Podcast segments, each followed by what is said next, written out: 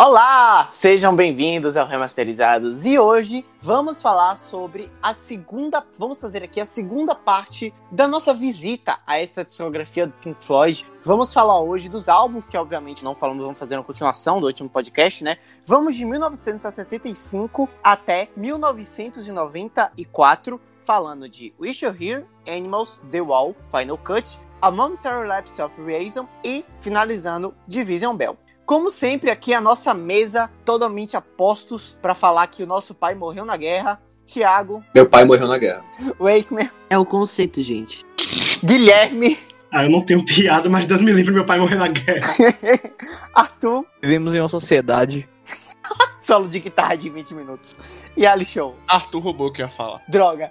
Eu sou Davi Pirajá e alguém aí já sabe quem desgraça é a Vera que o Roger Waters tanto fala dela na porra das músicas? Enfim, cara, essa parte aqui é a parte que, tipo, a gente falou do Dark Side of the Moon, que tá lá no nosso primeiro podcast sobre a discografia do Pink Floyd. A gente deixou ela, ele para finalizar aquela primeira parte. E assim, eu acho que a partir do Dark Side, o Pink Floyd já era uma banda assim, que já, já sabiam o que, que eles eram, aonde eles estavam, aonde que eles queriam chegar. Mas eu acho que tinha um problema muito grande. Que antes disso, eu acho que a gente até comentou aqui, o Pink Floyd fazia uma música muito para nicho, fazia para um público muito específico. Um público público que consumia muito rock progressivo, que era uma coisa muito específica, né, para uma coisa muito nichada assim.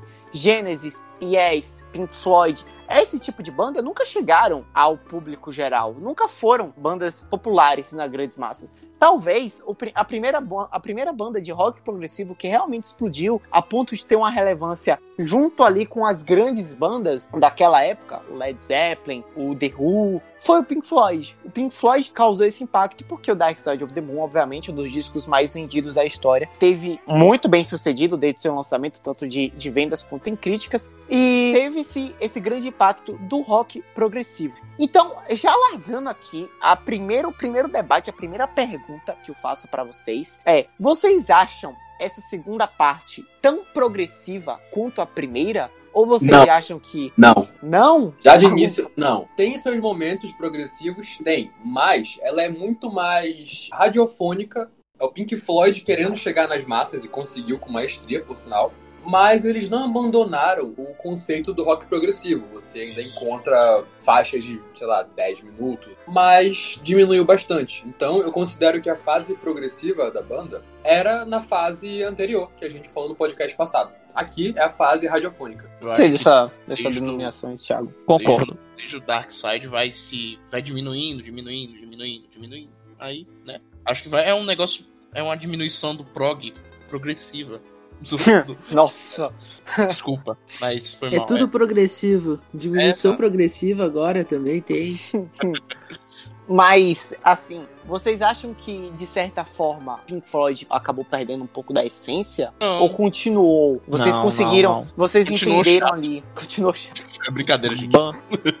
Essa pergunta eu acho que tem que ser pra, muito- pra fã, tá ligado? Mas assim, pra mim, que não tô ligado por dentro, eu não achei que perdeu a essência. Mas acho que a galera que, assim, sabe mais ao fundo tal, pode falar assim, ah, perdeu, quis atrair outras pessoas tal. Mas pra mim, continuou, não vou falar que continuou a mesma coisa, porque eu acho que não deveria nem debater se ficou mais progressivo ou não, porque claramente ficou muito diferente do, da primeira fase. Mas agora, se eles perderam a essência, aí eu realmente não consigo responder, porque pra mim eu acho que ainda tem uma essência, só repaginaram. Uhum. Cara, pra mim não. É, é até engraçado, porque eu vejo o Metallica, por exemplo, eu vejo a galera enchendo o saco falando que ah, o Metallica se vendeu porque queria ficar mais mainstream, não sei o quê. E o som do Pink Floyd, ele muda. Ele muda de uma maneira bem considerável, comparado aos primeiros álbuns. Mas eu nunca vi fã reclamar que, ah não, o Floyd só foi bom até o Dark Side of the Moon, depois disso ficou É. radiofônico, quiseram se vender, não sei o quê. Verdade. Porque o Pink Floyd, ele mudou, mas ele nunca negou de onde ele veio. Então, as faixas progressivas permanecem. Então, não foi uma mudança totalmente brusca, assim, entendeu? Brusca. Então, eu, diria que não, eu diria que não. E até porque essa é a essência da banda, é o estilo dela. E tipo, eles mesmos sabendo que se fossem 100% prog não iria alcançar um público maior, eles ainda mantêm o objetivo da banda, que é músicas mais lentas, mais trabalhadas, com letras que forcem mais o ouvinte a pensar e a refletir. Embora esse meme da sociedade aí e tal, mas é de fato, Pink Floyd é uma banda assim com letras bastante intelectuais. E apesar da comercialização de massa maior na segunda fase, eles não perderam essa essência. É, como diria aquele grande meme, o Pink Floyd faz música pra mexer a cabeça, não pra mexer a bunda, né? Só faltou minha filha antes da Minha fase. filha. É, Eu Mas acho que a capa É pra abrir a mente ser numas pernas. Eu É acho que a capa do as- episódio devia ser essa. Pink Floyd é pra abrir as pernas novamente. Sim. Mas assim, é pra, pra galera aí que, tá, que ouviu a discografia do Floyd de segunda viagem, Guilherme, Atu e Alisson. Foi mais fácil ouvir essa segunda parte do que ouvir a primeira? Sim, primeiro, os álbuns. Os Mais álbuns, fácil, não, muito mais fácil. Eu não acho que não nem que- os álbuns são bem mais consistentes. Acho que até um, é um som que eu mais reconheço por escutar. Tipo, não sou um fã imenso de prog, mas tenho uma certa base ali. Somente, né? Rush, essas paradas. Mas sim, não, ficou mais fácil e eu, eu achei bem mais agradável. Hum. E, Cara, mas, tipo, é, pra mim não, não mudou muita coisa, não, porque eu já escutava essa fase do Pink Floyd. Eu não, não escutava Ah, muito é, a esqueci. primeira fase. Você é eu sou o primeira, fan poser. Eu só É, é a. Cara, eu acho mais, a- ela- mais audível do que a primeira fase, porque a primeira fase tem muita coisa progressiva. Eu não sei nem se progressiva é o certo, mas sabe, tipo assim, muita coisa experimental, eu acho. E essa aí, como ele tenta atingir as massas, né? Então, vamos supor que é uma música que o Pink Floyd faz meio que pra me atingir, então meio que deu certo, sabe? Eu gostei muito mais, muito. Hum, sim. Então, é, o, o Thiago, eu acho que ele foi muito feliz na denominação dele, dividindo as duas partes, né? Uma parte progressiva e uma parte radiofônica. Eu já falei aqui que o Pink Floyd, ele sempre foi, assim, ele sempre buscou ir contra, sempre se rejeitou a seguir uma tendência do mercado musical do momento, né? Do que tava em moda. Como, por exemplo, fazer uma porra de uma orquestra de 30 minutos e tal. E eu acho que foi um desafio muito grande pra eles chegarem nesse estado que eles chegaram do Wish You're Here, que é o álbum de 1975, que a gente vai falar agora, que já abrindo os trabalhos sobre a. Eu acho que deve ter sido muito, muito complexo, assim, você fazer um segundo álbum depois do Dark Side of the Moon, que é um álbum, assim, perfeito. Eu acho que todo mundo concordou aqui, que é um- o Dark Side of the Moon é um álbum perfeito. E, é, Alisson, Alisson acho que é um álbum ok, mas, mas tudo bem. Não, foi brincadeira. Mas, é, eu sei, a gente sabe, Alisson. Mas ah, o fato é que o Pink Floyd deixou de virar, deixou de ser uma banda cult e passou a ser uma banda de massa. Eles tinham que lidar com isso. E eu acho que, pelo menos pra mim, eles lidaram muito bem. Porque as letras do, do Roger Walters nesse álbum, eles ilustram muito bem a diferença entre os primeiros anos do, do- da banda, né? E a- até agora. Tanto que a própria capa é uma, é uma, de certa forma, é uma crítica à indústria radio- radiofônica da época. E agora que eles estavam lá em cima, no topo da cadeia alimentar da indústria musical, era muito mais fácil eles conviverem com aquilo e criticarem. E eu acho que esse é o intuito desse álbum. Na verdade, eu acho que o próximo álbum ele faz mais isso do que o Wish You're Here. Mas eu acho que o Wish, Wish You're Here é um álbum muito sentimento. É um álbum com muito sentimento. O sentimento do Sid Barrett, que eu acho que alguém vai falar aí com certeza da relação que o Sid Barrett tem com esse álbum. Mas eu queria abordar um pouco, trazer um pouco dessa perspectiva do Wish You're Here, que é um álbum. Eu acho que ele é uma mensagem muito grande à indústria radiofônica de que, olha, o Pink Floyd, ele falou: olha, agora nós estamos aqui, mas nós não estamos com vocês. Estamos no mesmo lugar, mas não estamos com vocês. E É que tem, tem pelo menos assim duas faixas inteiras só dedicadas a isso, que no caso seria Sim. o the Machine, que é tipo Sim. o Roger, fa- o Roger não, o David, se não me engano, que canta essa música, falando que você não pode sonhar na indústria musical, porque a indústria vai te falar o que sonhar, sabe? exatamente, E, you Have have a Cigar- dream. Have a Cigar também é uma, Sim. uma crítica aos Porra. empresários tentam manipular a banda. O, o jogo da roleta que ele fala na música. né? Mas então, o que, que vocês têm a me dizer sobre esse álbum? Wish Mas antes de começar a falar do Wish You're Here, eu Ah. acho que vale a pena falar do que poderia ter vindo antes do Wish You're Here, que era um projeto após o Dark Side of the Moon, que era a, a banda queria inovar de uma tal maneira que eles começaram a pegar instrumentos que você encontra em casa, tipo panela, garrafa, não sei o quê, e a ideia era fazer um álbum só disso, só com instrumentos e sem instrumentos musicais. Acho que alguém viu isso e falou, mano, vocês estão loucos, e não deixaram. E É, eu acho que foi o Roger Walters, ele tava tentando fazer um, um negócio de baixo com um elástico. Ele viu que não deu certo e falou: ah, foda-se, vamos pro estúdio mesmo, sem condição. E aí, o que, é que vocês têm a me dizer sobre esse álbum? Cara, eu conheço muita gente que fala que esse é o melhor álbum do Pink Floyd. Porra, seja, mas eu entendo. Ó, é. Não. Eu gostei bastante, sabe? Eu tinha até. Eu fui até perguntar pra vocês, pô, como todo mundo fala de um solo que ainda vem por aí, e não falam de Heavy a Cigar, que eu acho o solo de Heavy a Cigar lindo, maravilhoso, perfeito. Eu amei, amei, amei, amei. E tipo, tem Shine on Your Crazy Diamond, que sem palavras. Além de a faixa título do álbum, Wish You Were Here. Cara, é um, muito, é um álbum sei lá, pequeno, mas ele é bom, assim, pra. Eu acho que esse é o álbum perfeito pra você apresentar Pink Floyd pra alguém. Eu Sério? Acho, acho que sim. Que tem um pouco do prog deles com a Crazy Diamond.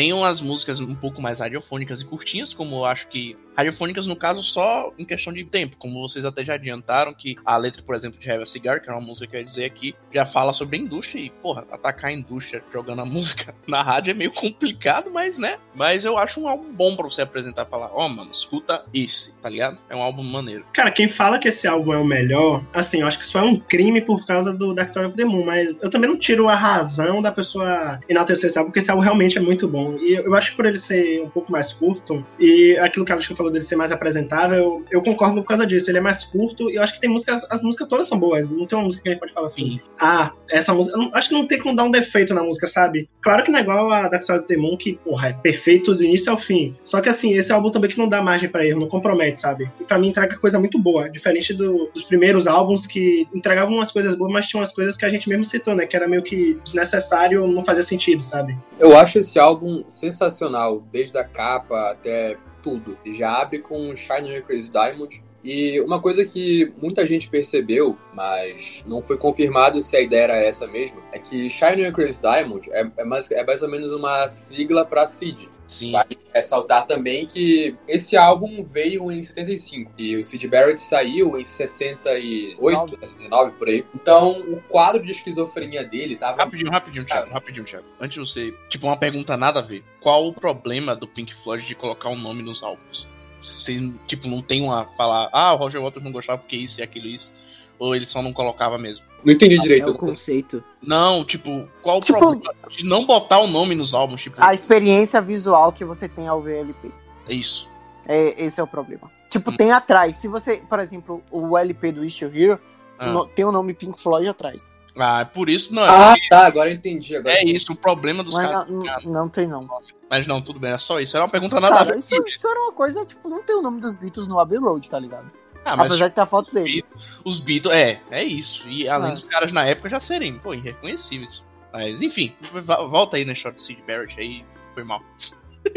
Relaxa, relaxa. É, o Cid nessa época, ele tava completamente louco já, tava completamente Renato Ruiz. Ele chegou no estúdio e, cara, ele tava irreconhecível. Ele tava obeso, careca, totalmente esquizo, Renato Ruiz total. E quando ele entrou lá, a galera tava gravando. E, tipo, ninguém reconheceu que era ele, que era ele mas geral achou que, tipo assim, era algum sei lá, algum técnico de algum Rose, não sei. E aquela figura começou a assustar. Aí um deles perguntou quem era e falaram, é o Sid Barrett. Tipo, falaram que o Roger Waters, ele praticamente chorou vendo isso, da situação do Sid lá.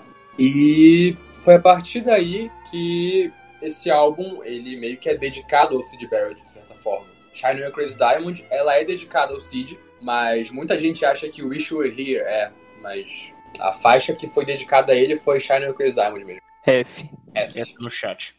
Uma curiosidade sobre a capa do Wish You Were Here é que o cara que tava pegando fogo, cumprimentando o outro, o cara tava pegando fogo de verdade. Não era uma imagem computadorizada, nem uma roupa à prova de fogo, nem nada disso. O cara realmente foi incendiado e depois que a foto foi, clica... foi batida, o cara saiu correndo desesperado para apagar o fogo. Acho que se você procurar na internet, você acha o vídeo mostrando isso e como a capa foi produzida. Eu acho isso uma coisa bem louca. Caralho, mano, que porra é essa? Tá pegando fogo, bicho. Que horror, véi! Sulistas indo para a Bahia. É, mas. É tipo a capa do Pantera, tá ligado? Que o maluco lá, o modelo, teve que levar um monte de soco até ficar no ângulo perfeito. Isso, isso aí Hum, mesmo. que capa. Ah, depois a gente vê isso. Mas assim, cara, como vocês falaram, tipo, o Thiago falou ali de Wish You Here. Cara, eu acho que o Wish You Here, ela é dedicada ao Cid em uma única vez, que foi no, no Live Aid de 2005. Cara, ali eu acho que é, ali sim, uma homenagem ao Cid Barrett, até pelo fato do Roger uma começar... capa dele, inclusive. É, sim, Eles falam, ah, isso aqui é para todos aqueles que não estão aqui, não sei o quê, especialmente ao Cid. Sim. Só que muita gente acha que essa música é dedicada a ele, tipo, no álbum, Sim. né? É, e, e- e essa música talvez seja o grande hit do Pink Floyd, né? Seja assim a grande. Sim. E, cara, Sim. e eu, eu sou meio contra hits. Eu acho que eu não, não gosto muito de hits. Mas essa música, cara, essa música é belíssima. O Wish You Here é uma música lindíssima, uma belíssima balada, com um solo de violão lindíssimo do David, né? E é uma música que não pode faltar em nenhum show, do- nem do Roger, nem do David, porque é um momento muito bonito, é um momento muito, sei lá, é uma música muito boa de se ouvir, uma música muito gostosa de se ouvir.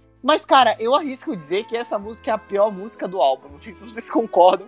Sim. Essa música é maravilhosa, mas é, na minha opinião, a pior música do álbum. Cara, é Cara, muito boa, é muito boa, mas eu acho ela enjoativa até um certo ponto. É isso, é É isso. que eu não sei como é que o David ainda aguenta tocar ela até hoje, tá ligado? Cara, tipo, a música, pra mim, ela é legal, tipo, nas primeiras vezes, na primeira vez que você escuta. Aí você, pô, essa música é de foder, você escuta de novo. Aí, beleza, vai escutando. Aí, a partir da quinta vez, você já pula ela na playlist, tá ligado? Mas, não acho que seja a pior do álbum. Mas, Qual que é, Alisson? Peraí. Diga, Alisson. Diga, Alisson. tem um Pode entre... dizer. Aqui tem entre Heavy a Cigar e a Wish You Were Here. Eu esqueci o nome. Caralho, Welcome to the Machine é linda, velho. Pare com isso. Eu acho a pior do álbum, mas é aquilo, cara. O álbum não tem música ruim. Cara, o solo de Welcome to the Machine é uma delícia. Esse solo do caralho. É um solo que vai crescendo assim. Aí ele vira uma coisa bem poderosa, sei lá. Eu, eu gosto muito da vibe de Welcome to the Machine.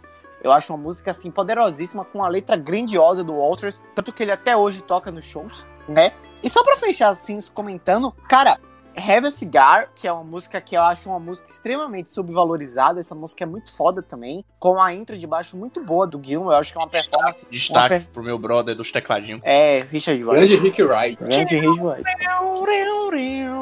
Inclusive tem um trecho nessa música que meio que o agente fala Which one is pink? Seria tipo, qual deles é o pink? Exatamente. Rolava muito, rolava muito isso de acharem que o Pink Floyd era um cara solo. Um cara só. É. Grande artista Rosa Floyd.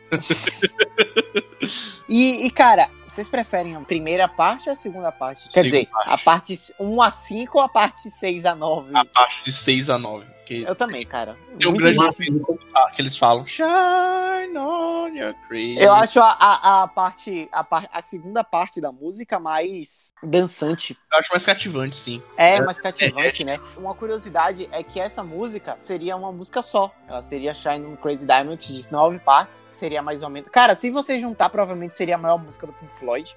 Tem as duas versões no YouTube. Da, acho que são 26 minutos e pouco. E, e aí fica a dúvida, cara. Se eles tivessem dividido Echoes ou Atom Heart Mother, vocês acham que ficaria mais agradável de ouvir? Não, ia matar as. É, assim, eu só escuto a versão encurtada de Echoes, né? Então. Existe uma versão encurtada de Echoes? Ao vivo, no Em Pompeia. Ah, de 11 já minutos, é. É, de 11 minutos, é. Cara, eu acho que ficaria mais agradável, mas assim, se fosse dividido, eu ia perguntar: será que se fosse junto não daria uma sensação mais. Então, eu preferia ela completa mesmo. Acho que 26 eu acho que ficaria mais épica do que ela dividida. Que a, a ideia era Shine Crazy Diamond ser a primeira música do disco, ocupando o lado A todo do LP. E as outras três músicas, Lado elas seriam é, do lado B, né? Wish You Here. Eu não sei se seria nessa ordem, Welcome to the Machine, Have a Cigar e Wish You Here. Mas, tipo, cara, eu gosto, eu gostei. Eu acho que ficou interessante. Eu, tipo, eu já tem no YouTube lá uma ediçãozinha juntando as duas músicas. Mas, cara, eu acho que Shine on Crazy Diamond ficou equilibrado, sabe? Ficou uma coisa equilibrada, não ficou algo muito maçante,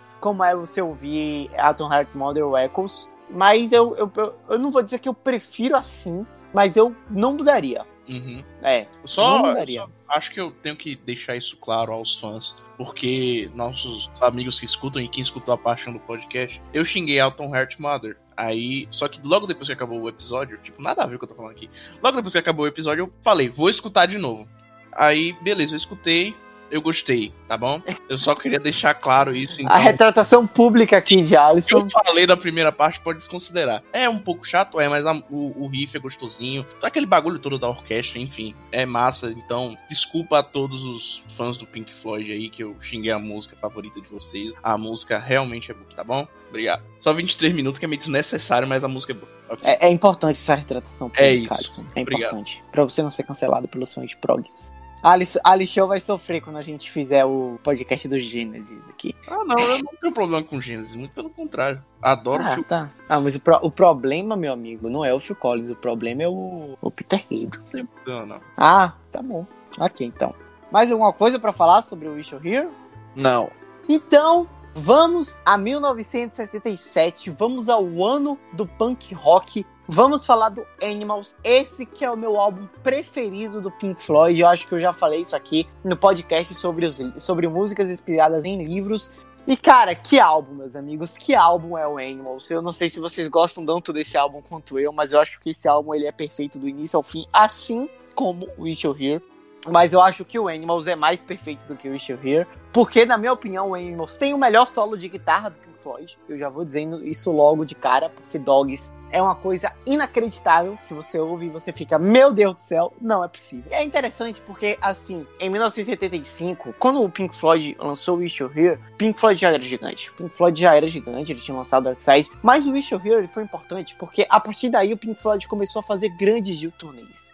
Turnês gigantes nível Pink Floyd que todo mundo conhece, né? Tem toda aquela história do The Wall que a gente vai contar mais pra frente. Mas nessa época o Pink Floyd ele já estava à frente, fazendo turnês grandiosos, assim, talvez a banda que tinha o maior parafernália para fazer turnês, né? O maior, maior coisa de show. Tanto que eles decidiram comprar um prédio só para guardarem todos os seus aparatos musicais, né? Sistema de luz, efeitos de palco, os seus arsenais, enfim. E eles compraram um prédio em Londres só para fazer isso e para alugar também para as outras bandas e tal.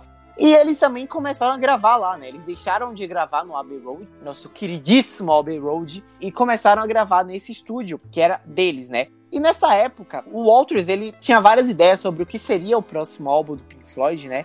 Nessa época, o Roger Walters, ele tinha um projeto sobre um filme onde várias pessoas andariam com máscaras de animais. E o enredo desse filme, ele seria mais ou menos como três subespécies de humanos que seriam é, porcos tiranos, cachorros autocratas e ovelhas submissas. Obviamente, a inspiração aqui que a gente já falou de em A Revolução dos Bichos de George Orwell. Deus abençoe esse livro, esse livro é maravilhoso. E ele queria fazer, eles nessa época ele já tinha uma intenção, ele já tinha a pretensão de fazer um, um álbum pensando em uma adaptação para os cinemas, né? Ele já tinha assim pensando em um álbum mais do que um álbum, um álbum sendo uma trilha sonora, um álbum sendo um complemento em áudio de toda uma experiência audiovisual. O Roger Waters já tinha essa pretensão, pretensão essa que iria ser realidade em 1979 com The Wall, mas a gente fala isso daqui para frente. E, cara, só que você tinha um problema muito grande nos planos do Roger Waters.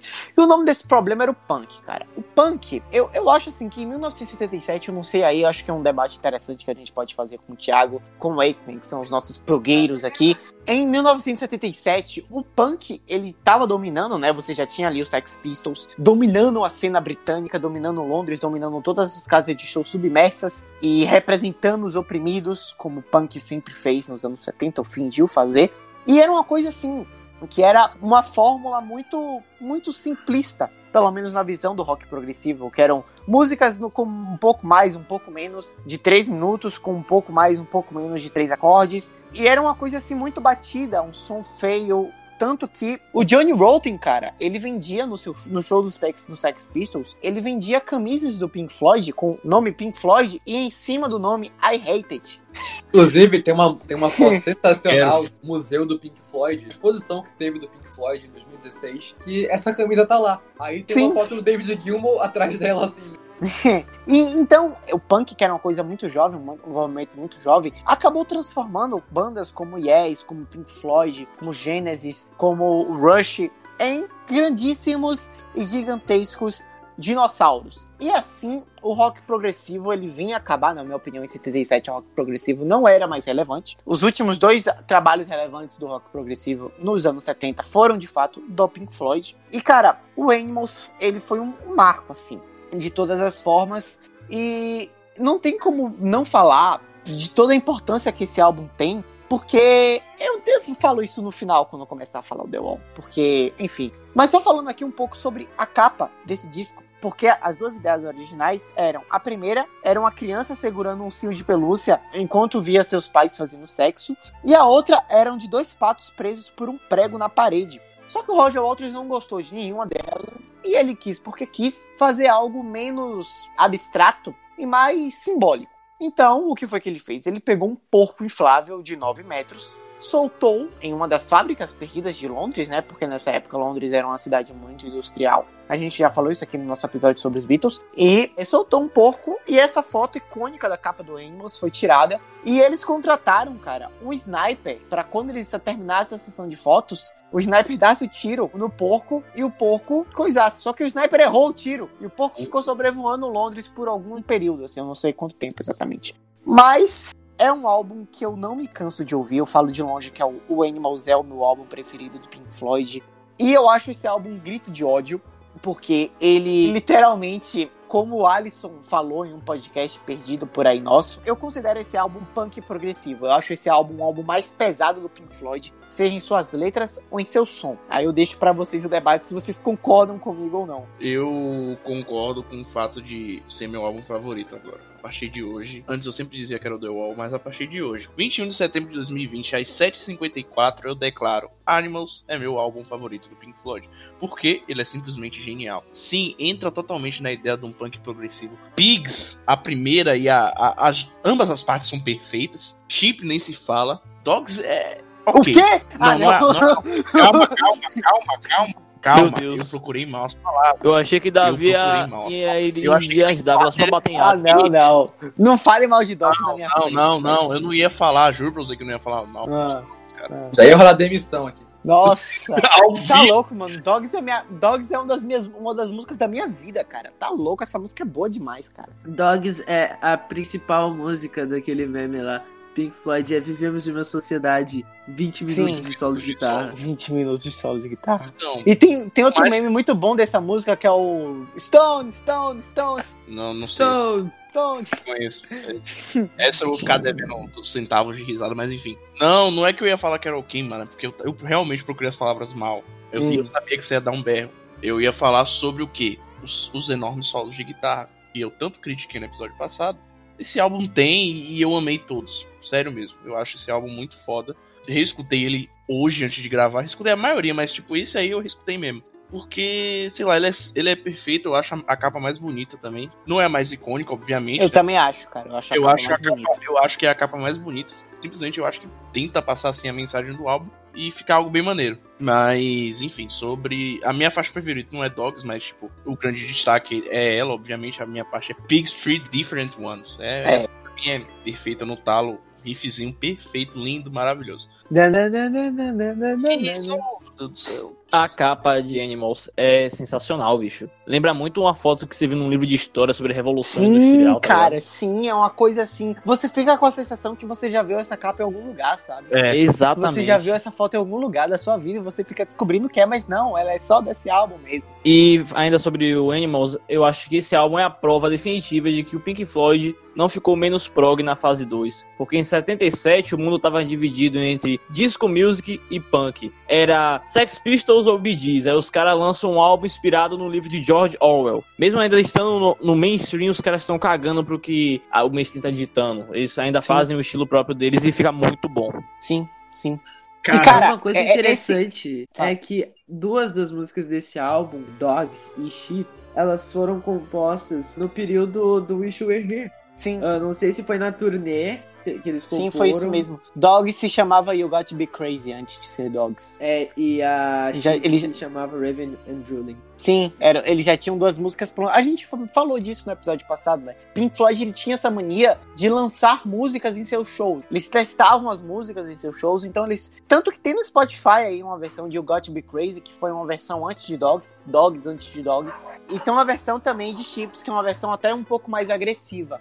Cara, eu ia falar que tudo que a Show fala a gente tem que concordar, mas agora ele me influenciou. Eu. Assim, eu já gostava de animes, eu achava do caralho, só que eu não tinha forças para falar assim, nossa, é meu álbum top e tal. Mas agora eu vou concordar com a Show. Muito que todo mundo falou aí, não tem nem muito o que acrescentar, cara. É porque, na verdade, antes do que esse álbum me pegava mais era o conceito. Eu acho o conceito desse álbum muito foda. Eu gostava mais do conceito do que das músicas. Não que as músicas sejam ruins, eu acho os dois num patamar paralelo, sabe? Só que assim, o conceito, eu gostava muito mais do conceito, da ideia, tanto da capa, da foto do sniper e tal. Só que, cara, as, as músicas são muito fodas e eu amo Pigs, a das três partes. Alguém tava falando, tipo você, né? O solo e tal. Eu, eu acho sensacional essa música, sério mesmo.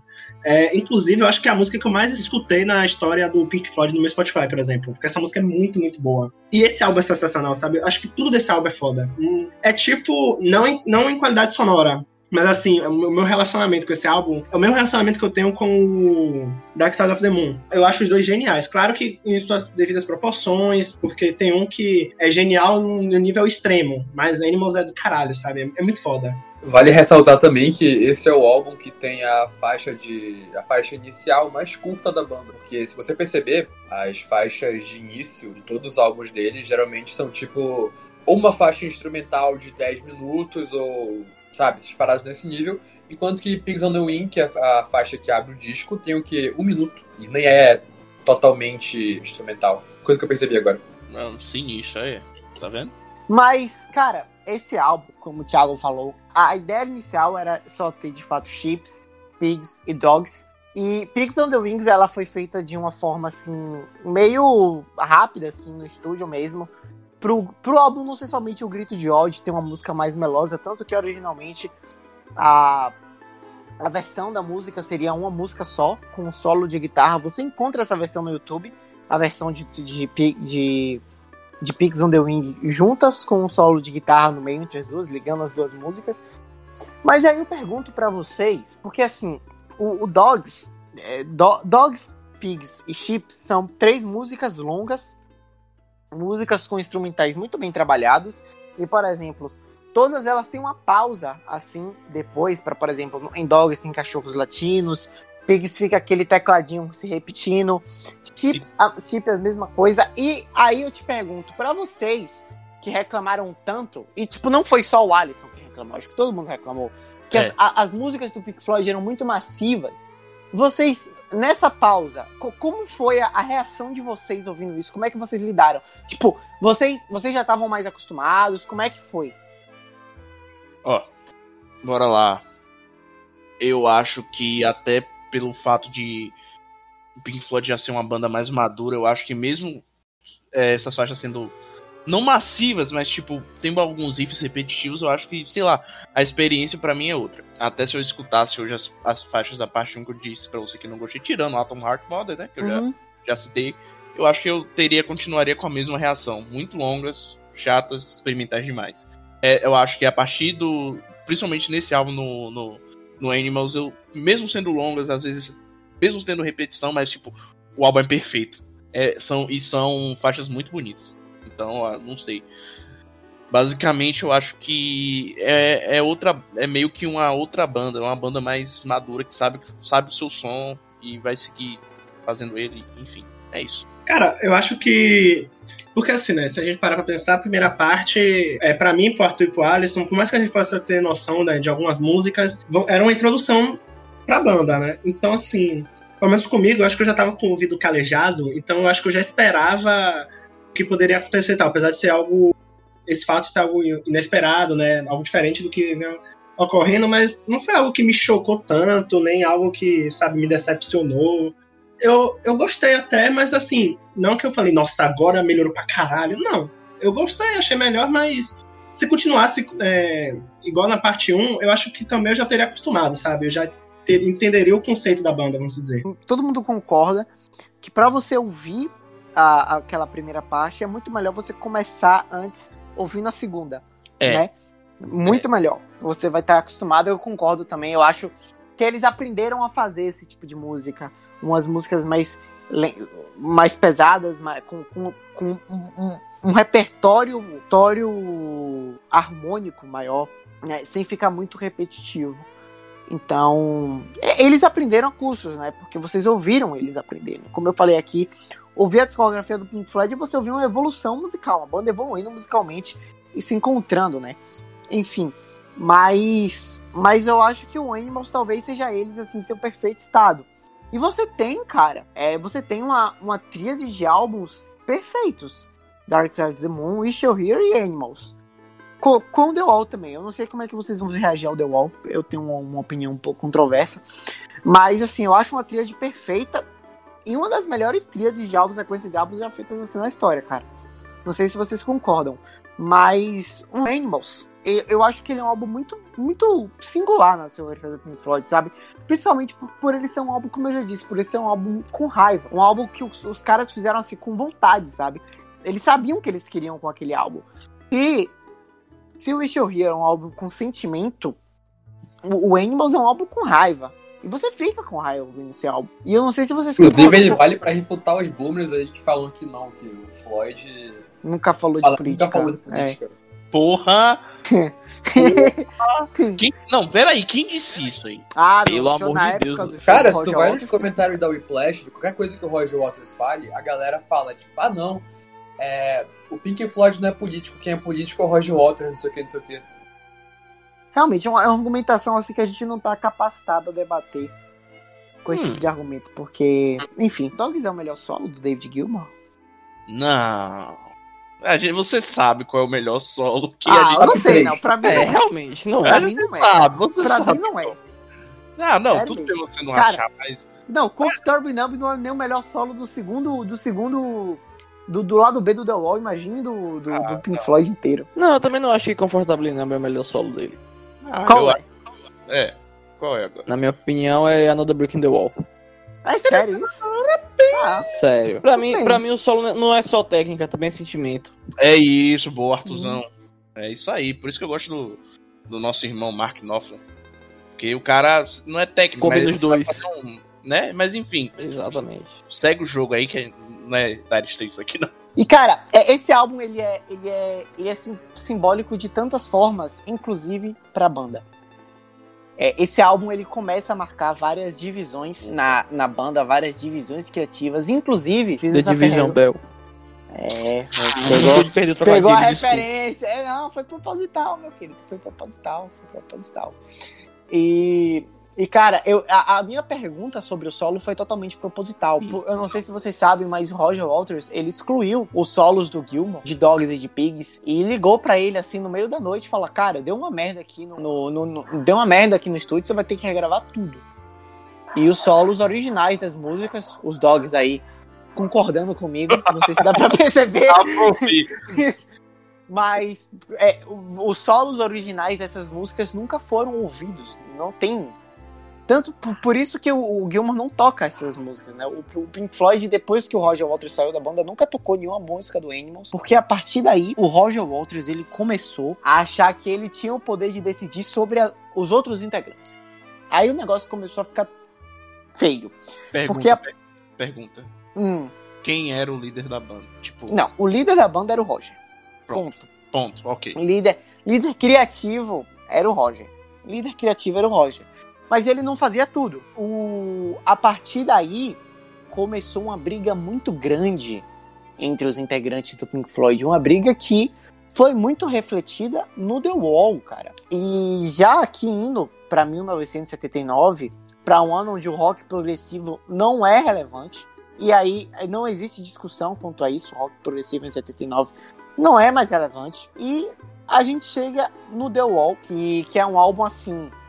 É um álbum minimamente polêmico, cara, porque o. Aí vem, o Guilherme tava me perguntando antes, por que, que você não gosta do. Por que, que você não gosta do. do Final Cut? É, é, o- boa parte de eu não gostar do Final Cut vem do The Wall. Por quê? A partir daí, o Roger Waters ele começou a transformar o Pink Floyd na sua banda de apoio. Isso pra mim é fato. Ele começou a falar que o Richard White e o Nick Mason não faziam nada, que eles eram incompetentes, que o Roger Waters ele, ele, ele falava que ele fazia tudo sozinho, tanto que a- a- as gravações do The Wall foram extremamente cansativas. O, The- o Roger ele queria repetir as músicas, as gravações toda hora, que ele queria atingir uma perfeição assim que talvez só existisse na cabeça dele. O, o, o Gilmour teve que refazer os solos várias vezes.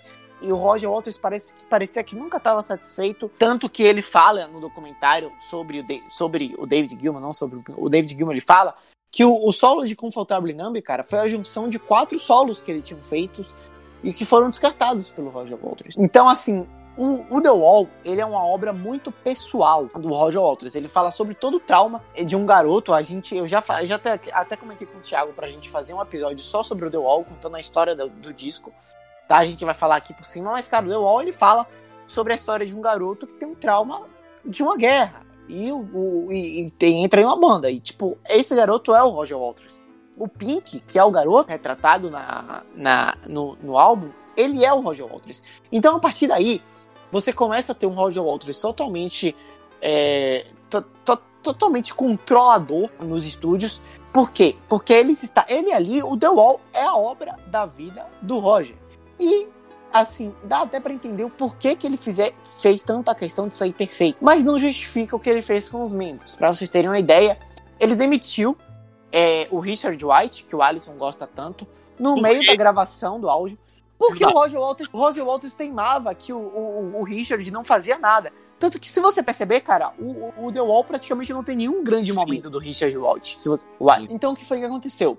O, o, Richard, ele foi demitido no meio das gravações e ele, foi, ele tocou com o Pink Floyd na turnê do The Wall. Foi uma turnê extremamente curta, como músico contratado. Então, curiosamente, por uma grande ironia do destino, nessa turnê do The Wall, que foi uma turnê extremamente cansativa, é, o, o, Pink Floyd agora tocava em estádios. A partir do Animals, eles tocavam em estádios. Tanto que o Animal já tinha lá o porco que eles soltavam e que tipo, era um dinheiro da porra pra manter aquilo ali.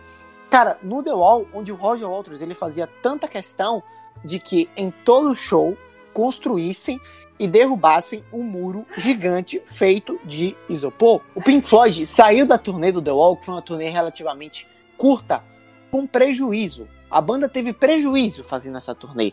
Tanto que, como o Richard, como o Richard White, ele tocou na banda como músico contratado, ele foi o único que teve lucro com essa turnê, porque ele foi o único que recebeu alguma coisa para tocar, por uma grande ironia do destino.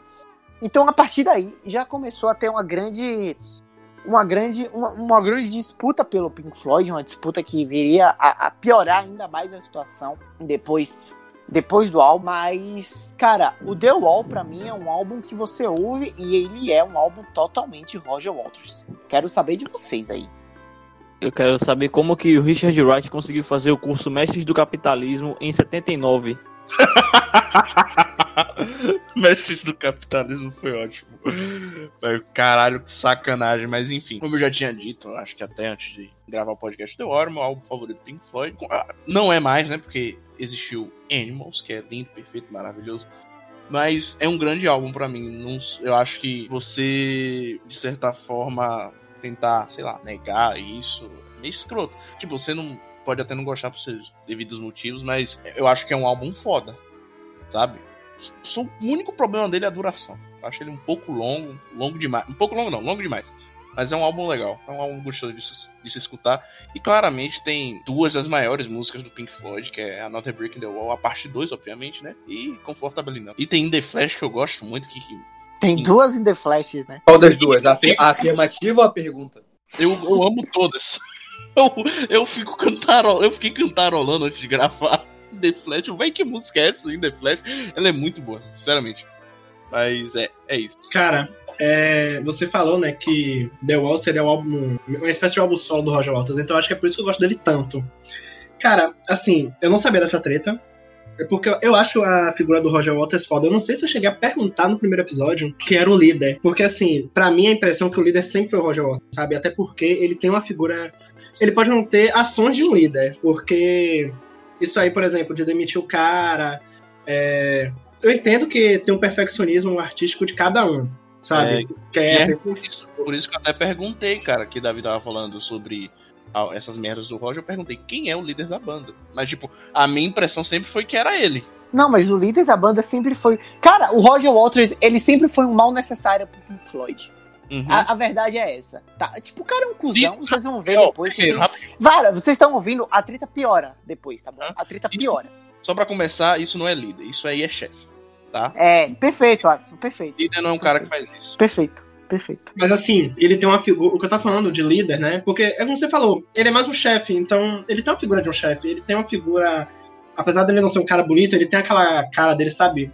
Pra mim, ele é o cara que. Ele representa a banda, ele que dá a cara a tapa.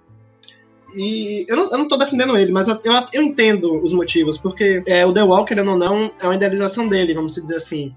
É que nem devido às proporções do Sgt. Peppers não sair como o Paul McCartney estava idealizando o conceito. Então eu entendo a cobrança tal.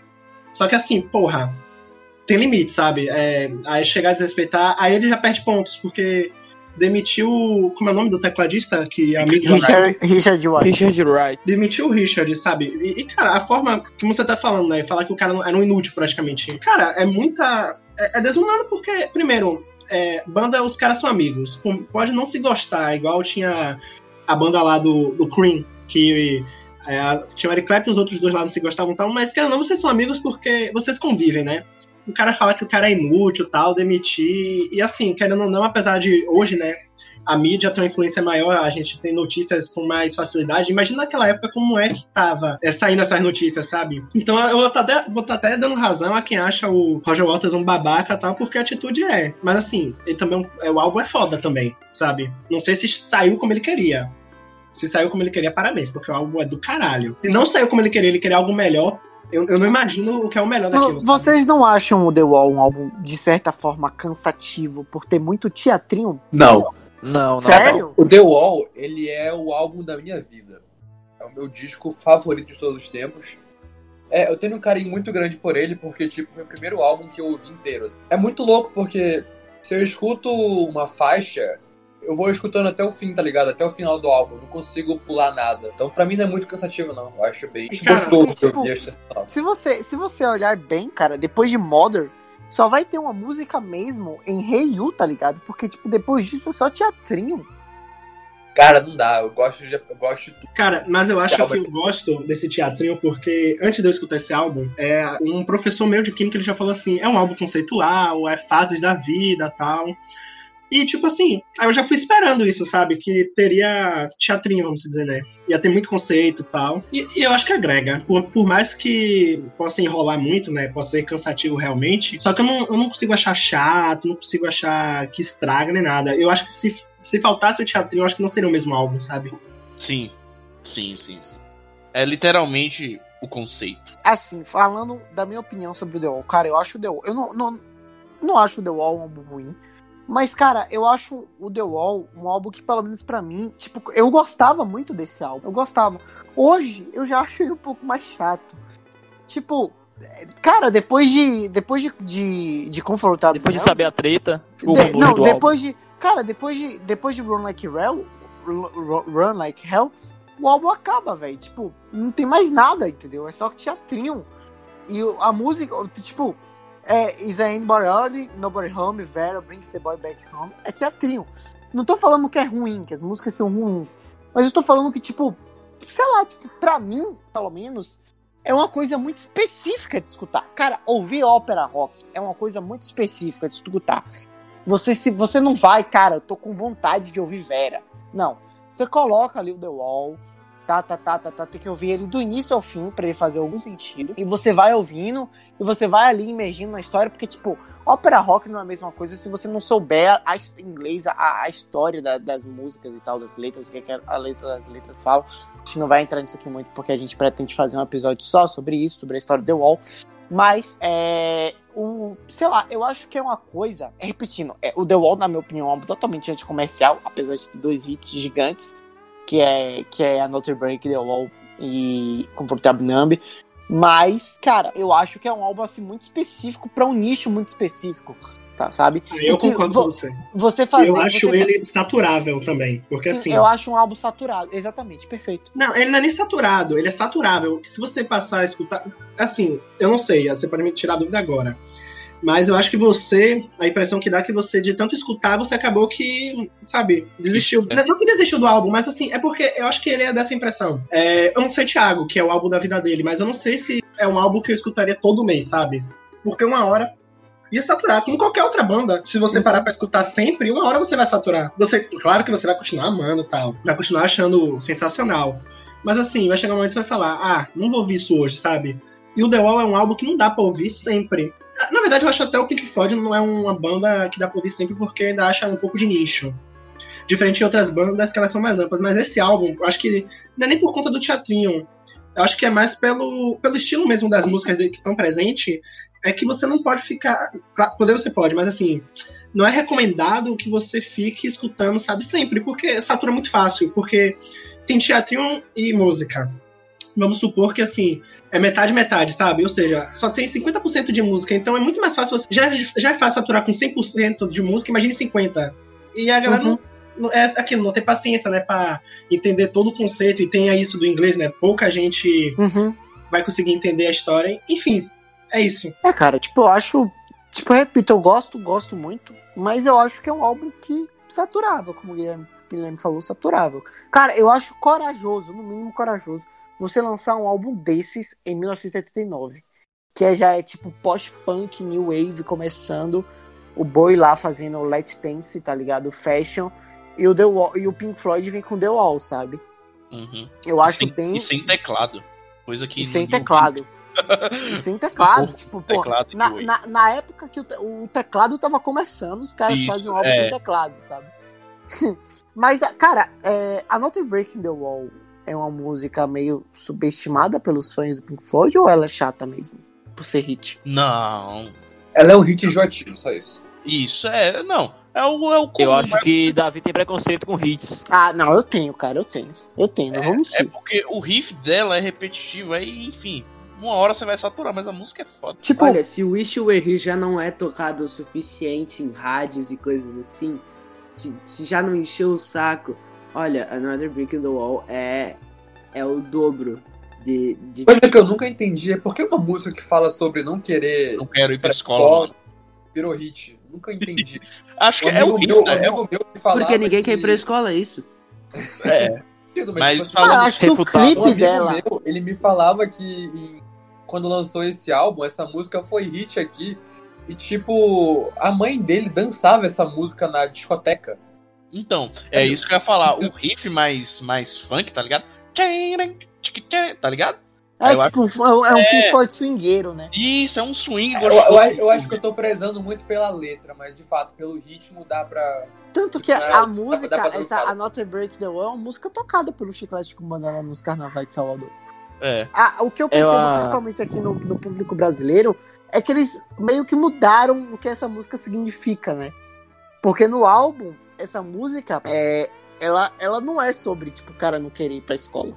Sim, é, ó. É, so- é sobre outra coisa. Mas. É uma crítica ao jeito que as escolas eram naquela época na Inglaterra, né? Tipo, era uma coisa muito Sim, meio que autoritária. sabe? Sim, sim. Robotizada, Aqui é, fazer os alunos de massa de manobra. Tanto que, tipo, cara, o clipe de A Not Break the Wall provavelmente é o clipe do Pink Floyd bizonho. mais. É. Sinceramente, é bizonho. Ai. Isso é, dá pra considerar como um clipe, porque, tipo assim, é cena de filme, né? Então. Cara, isso que eu ia falar agora. É, é isso que eu ia falar agora. Tem um filme. é, o, o- como eu já disse, do, o, o Roger Waters ele já avisava fazer um álbum mesclando com uma experiência cinematográfica e dessa vez aconteceu. Você tem aí o The Wall, que é um filme de 1980.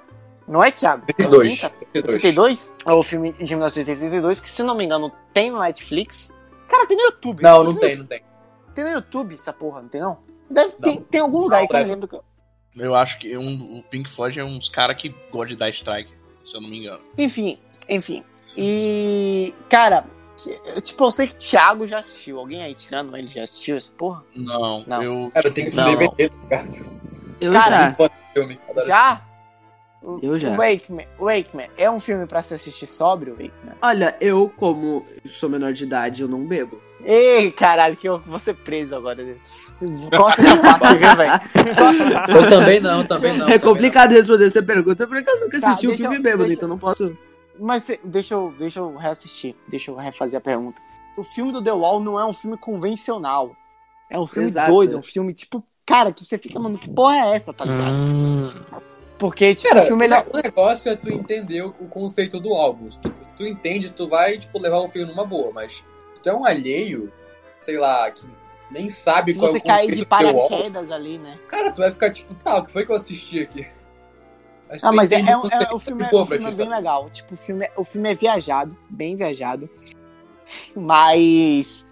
Mas, tipo, não cai de paraquedas. Eu acho melhor você ouvir o álbum antes de Inclusive- você. Inclusive, o filme é meio macabro em alguns sentidos, assim. Eu não recomendaria. Eu faço piada com isso, mas eu não recomendaria você ver esse filme chapado de LSD. As chances de você ter uma bad trip são muito grandes.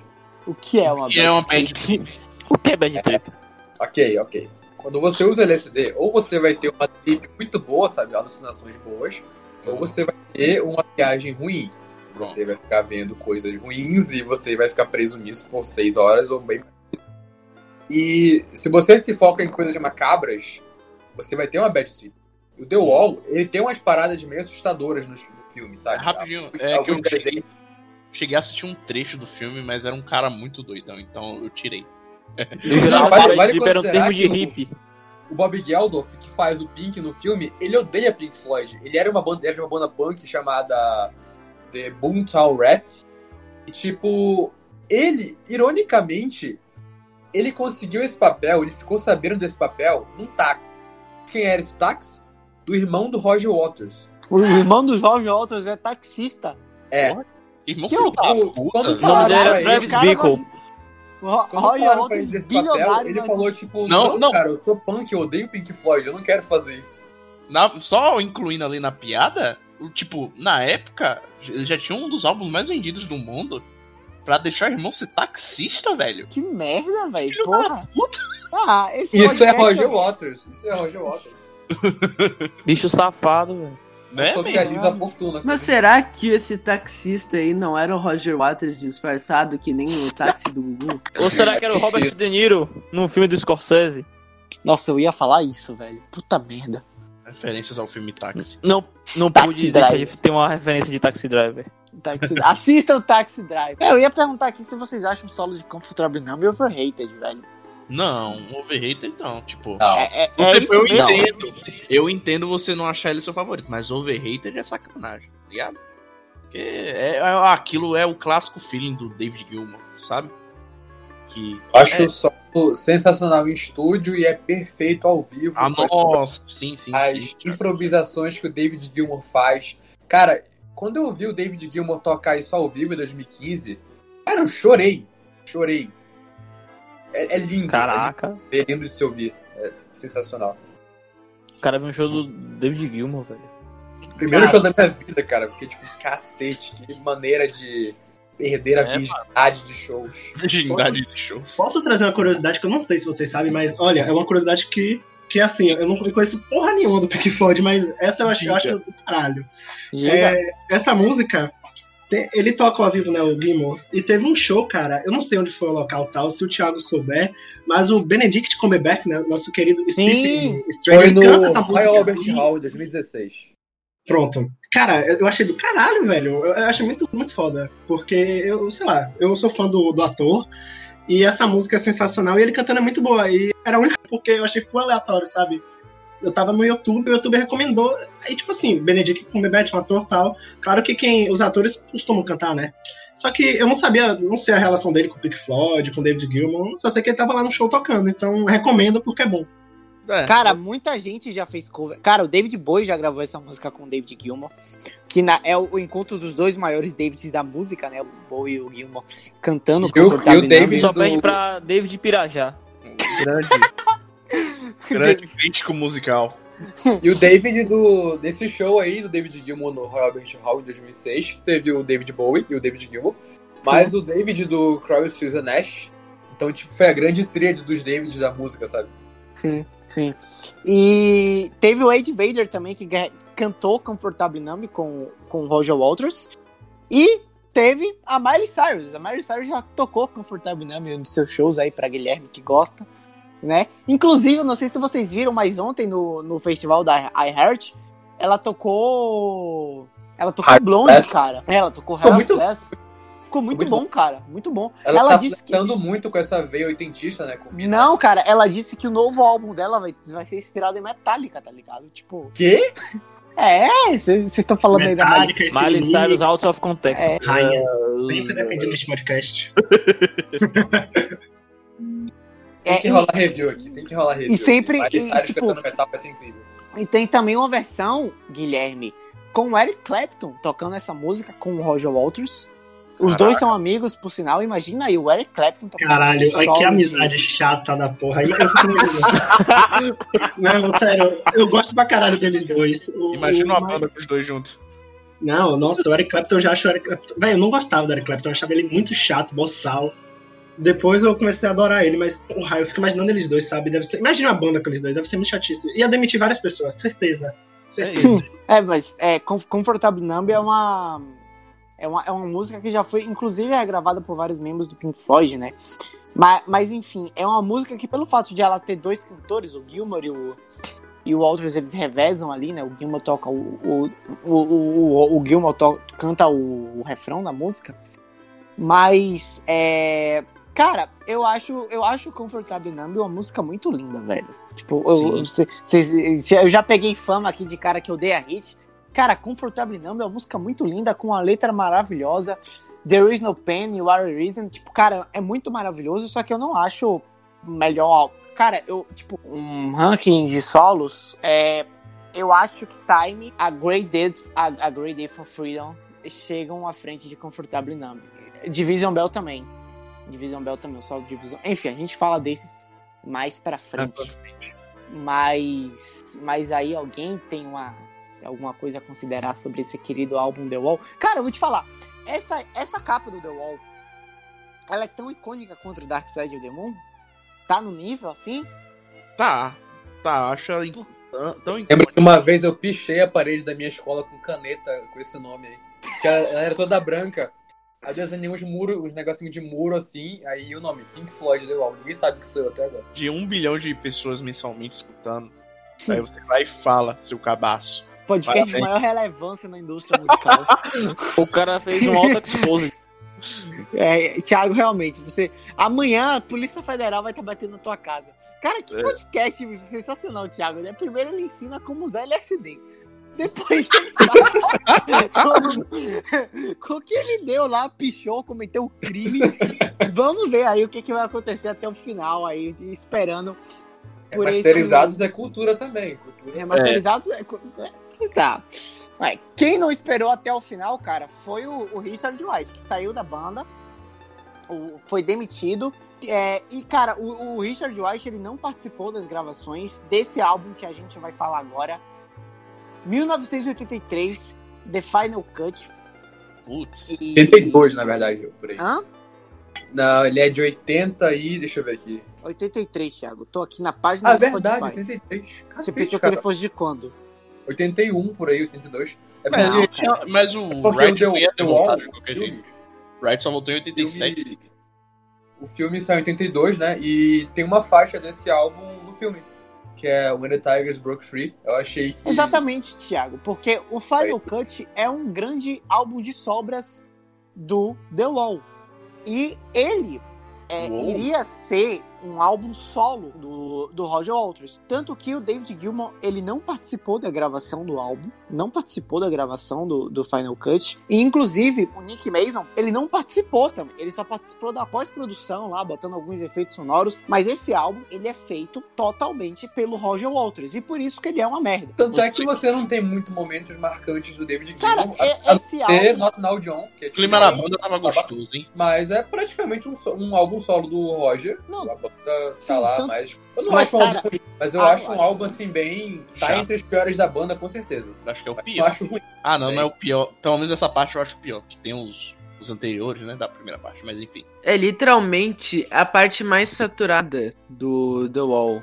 É a Sim. parte mais saturada no The Wall, Sim. só que um álbum inteiro dela. Sim, perfeito. Tanto é que eu considero esse- esses dois, tipo assim, o The Wall é aquele filme que é muito bom, virou um clássico. Aí, tempos depois, o estúdio, ele quer, ainda quer lucrar em cima disso e faz uma continuação que ninguém pediu e ela é totalmente esquecível. Pois é, basicamente é isso. Final Cut é isso. Cara, eu não entendo porque vocês. É, na verdade, eu entendi agora, depois da explicação do Thiago, mas eu amei esse álbum, velho. Sério, eu achei do caralho esse álbum. Tirando os que eu já conhecia, foi o que mais me empolguei, sério mesmo. Sério? Sério, Nossa. cara, eu achei, eu achei do caralho esse álbum. Eu, fiquei, eu mandei mensagem pro Davi na hora de tão foda que eu achei esse álbum. Eu achei tão esquecível. Tipo, eu achei ele bem. Eu achei muito pau mole. É isso, muito pau mole, tá ligado? É muito bosta. Sendo bem direto. Cara, The Gunna Dream. Eu, eu fiquei. Assim que eu escutei essa música, cara, eu achei essa música caralho. A primeira coisa que eu perguntei é: por que essa porra não é um hit? Ou ninguém cita essa merda, sabe? Porque eu achei essa porra genial, velho. Tipo assim, músicas clássicas top, tá ligado? De nível. Eu achei muito foda essa música. O arranjo dela é foda, tudo dela é foda, sabe? Só que eu tinha até falado com o Davi, parece que é um álbum só do Roger Waters, sabe? Depois, agora faz tudo sentido, né? As peças estão se encaixando. Mas sei lá, velho, eu achei esse álbum muito bom. Não, não entendo o hate gratuito. Cara, é, inclusive, a principal inspiração pro Roger Waters terminar de gravar esse álbum, que tem muita coisa aqui que é sobra do Wall, foram, adivinhem, rufem os tambores, Guerra das Malvinas. Mais um álbum falando de guerra, mais um álbum reclamando que ele perdeu o pai e o avô na guerra. E, cara, isso aqui é só uma dose repetida do The Wall, só que sem o genialismo do resto da banda. E pra vocês terem ideia, o Pink Floyd nunca executou nenhuma música do Final Cut ao vivo, só o Roger Waters solo, porque o David Gilmour Ainda considera- o David Gilmour- Ainda bem. o David Gilmour, ele já disse publicamente que ele acha esse álbum ruim, que ele não gosta. Porra, E o óbvio, o, o Roger ele, ele toca algumas músicas desse álbum né, em suas turnês, né? Inclusive, eu presenciei ele tocar Two Suns in the Sunset, música, eu acho que é a melhor música do álbum. Two Suns in the Sunset, pela primeira vez ela foi executada na história. Foi na Arena Fonte Nova, em Salvador. A primeira vez que a música do Pink Floyd foi executada. Cadê vivo. que tocaram alguma música do Pink Floyd na, no Barradão, seu bosta? No Barradão só tem vexame. e, cara, as duas, duas únicas músicas que eu gosto desse álbum é Reptile Duck e Two Sons in the Sunset. Cara, o resto, eu acho que o resto... Cara, pra vocês terem ideia... não gosta de eu- Not Now, John? Não. Eu acho tão esquecível esse álbum que eu não anotei absolutamente porra nenhuma. Eu escutei só pra fazer o dever de casa mesmo, mas é uma Eu merda, Não, não, isso- lembro de nada do álbum. tá vendo? Literalmente nada. É, É. o álbum é. Cara, e pra vocês terem ideia, eu tenho uma- eu comprei um box da discografia do Pink Floyd. E eu, até hoje, o único álbum que eu não abri foi esse. Porque eu não tenho Pra interesse. Pra Não quê?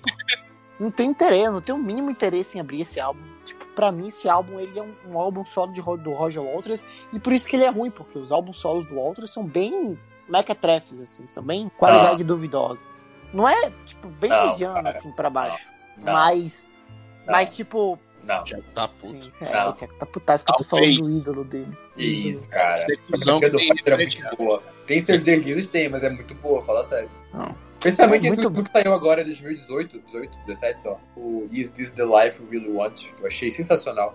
Sim, não, esse álbum é bom, mas tipo, sei lá, tipo, é muito mediano pra baixo, sabe? Mas enfim, cara, o Final Cut é um álbum que a gente nem tem muito aqui o que comentar, né? Então, é, tipo, É, ele apenas existe. mas- a capa do álbum é feia. O Tipo, Final sabem que- Cut é quando o, o- o atacante pega a bola, quer driblar todo mundo, mas acaba errando o gol. Foi isso que o Roger Waters fez, que se meteu tudo sozinho e ficou uma bosta. Vocês sabem, tipo, até a capa desse álbum é mano. Tipo, nada Não. desse álbum presta, mano. Não entendeu. Porra é essa? Que, que porra é essa, né? Cara, mas fala sério, mas fala sério. São- A faixa são- título de Final Cut é muito boa. Não é. Não, Thiago, É para de muito forçar boa. seu ídolo, Thiago. Não, para de cara, é muito boa. Thiago, fala você sério, eu você adoro essa falou que faixa. nem o Roger Waters, né, velho? Você deve. Pelo amor de Deus. Thiago, Um dia você vai gravar o podcast sozinho e editar. Não, cara, Cara, não, é, essa- muito boa. Eu já chorei ouvindo ela uma vez, admito. é, Eu acho muito. Meu Deus, Thiago. É, é, a capa desse álbum são medalhas. Eu achei E que era uma bucha de retalhos, sei lá, uma parada assim. Não, É, são medalhas. Eu entendi o que era isso. Então, tipo, até a capa desse álbum é horrorosa. Não tem nada nesse álbum. Cara, esse álbum. Final Cut é um álbum que Cara, não existir. agora- Todo mundo concorda? Ah, discordo. Fale, fale. Não, eu ia falar, você tá falando da capa, agora que eu tô parando pra, pra olhar, tem, tem uma parte vermelha, né? É, eu não sei se é isso, mas eu acho que é uma flor da. Ela pula. Eu não sei se ela pula a flor, mas porque nos jogos da Premier League, é, o período, acho que é outubro ou é novembro. é, Tem uma- Eles usam uma coisa da segunda, da primeira é, guerra. eles usam a flor da lapola, que é que pra Inglaterra, sabe, Da é indispensável você não usar isso nos jogos, sabe? Claro que assim, tem jogadores de, de outras nacionalidades. Se eu não me engano, teve um jogador que ele era irlandês, todos os outros jogadores tinham a lapola no meio da camisa, que é uma flor, e ele não usou, né? Por conta da guerra, que ele não concordava tal. Aí eu tô achando que pode ser isso. Que assim, na Inglaterra, é, cara, é indispensável, sabe? E sempre esse, essa flor, é, sabe, no estádio. Tanto que na Premier League, ne- nesse período, em novembro, assim, tem que ter isso, é, um, um minuto de silêncio em to- todos os estádios, ou seja, como todas as partidas correm em todos os estádios na mesma semana, é ida e volta, na ida de um time tem isso, e na volta, que é na casa do outro time, tem que ter esse um minuto de silêncio para respeitar isso, sabe? É algo que eles prezam muito, então eu acho que é isso. É obrigatório os times colocarem essa lapola? Cara, assim, não é que. Se é obrigatório, eu não sei, mas sabe, é aquilo bem inglês. É. Não é Se não obrigatório, colocar, mas, pe- mas pegaria mal. Isso. É isso, isso. Ainda toda a questão de patrocínio deles, eu acho que ia pegar mal, mas enfim. Enfim, é, só pra vocês terem ideia do tamanho do Pink Floyd, esse álbum que não tem absolutamente hit nenhum, não tem nada, foi o primeiro álbum, foi, chegou ao número um top vendas no Reino Unido Por e quê? quinto, do, e quinto lugar nos Estados Unidos e ganhou disco de ouro e de platina. Por quê? Que mau gosto. Né? Porque Cara- o Reino Unido devia estar bom de dinheiro pra ficar comprando porcaria assim, né, velho? Vai tomar no cu. Agora Ah, fã de Pink Floyd é um bicho estranho mesmo. né? Todo progueiro, pro, progueiro, Também, é, Na época também não tinha como ver review na net pra se. Na época não tinha como ouvir o podcast do Ramaster é. pra saber se o álbum era bom ou não. bom, não, né? Tá vendo? Mas enfim, é, é isso, é um álbum esquecível. Menos pra Guilherme, podia até não estar na discografia. Guilherme é. Cara, só fazer uma correção aqui. O nome da fã não é Lapola, não é Papola. Então, quem for pesquisar, pesquisa Papola, que eu confundi. Ola! Eu falei Lapola, sei lá como era o nome da porra da flor, mas ela é Papola, a flor. E eu tô olhando aqui pra ver se tem alguma relação com o Roger Waters, aí no longo do episódio eu solto essa pérola aí. Mas enfim, cara. E, cara, esse álbum, a gente, eu falei aqui que ele iria ser lançado como álbum solo do Roger Waters, só que mudaram de ideia e lançaram como álbum do Pink Floyd. E nessa época, os, o- os integrantes do, do, do Pink Floyd que só restaram, que estavam a parte desse trabalho, eles. é, o, o Roger, é, o David gravou o About Face, que foi um álbum dele de 1974, álbum solo. Os integrantes do Pink Floyd Esse começaram. Hã? Esse eu acho fraco. O David Ah, Gilmour, solo, eu acho meio. É. enfim. E eles começaram a trabalhar mais em álbuns solos, por quê? Por uma questão muito simples. O Saturado. Roger Walters, o Roger Walters, viu, Thiago? Você que fica idolatrando. É, mano. Seu o ídolo. Roger Walters, ele entrou na justiça para impedir que David Gilmour, Richard White e Nick Mason usassem o nome Pink Floyd. Por.